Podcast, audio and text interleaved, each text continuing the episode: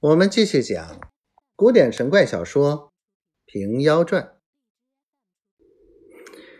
那道人正变着脸，还要发作几句，一眼瞅见婆子背后遮遮掩掩站个俊俏的女儿，心肠就软了，把这般热腾腾的气撒到爪哇国里去了，忙改口道：“你儿子忒不通理，做出。”这般手脚，既是憨子也罢了，只是吃去好多酒来，怕里面师傅问时，你老人家照样答应则个。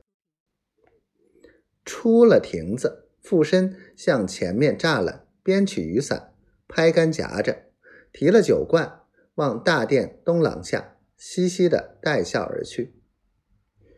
这里婆子向瘸儿埋怨道：“你这般贪嘴惹祸。”天罚你这个带残疾，若生下两个快腿，连着景石兰都被偷去换酒喝了。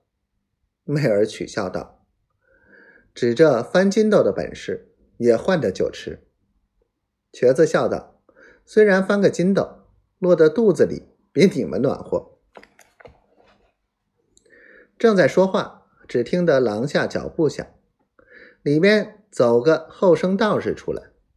原来这庙中有个老道道士，姓陈，道号空山，年纪虽不上七十，得个痰火症，终日静养，吃饭撒尿都在房里，再不出门。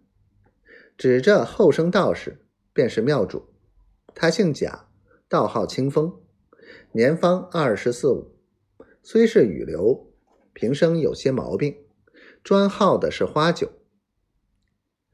因这剑门山是个险僻去处，急切要见个妇人之面也不能够。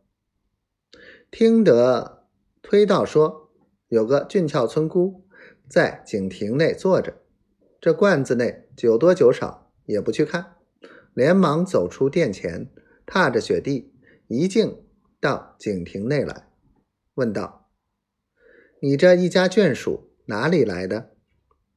婆子道。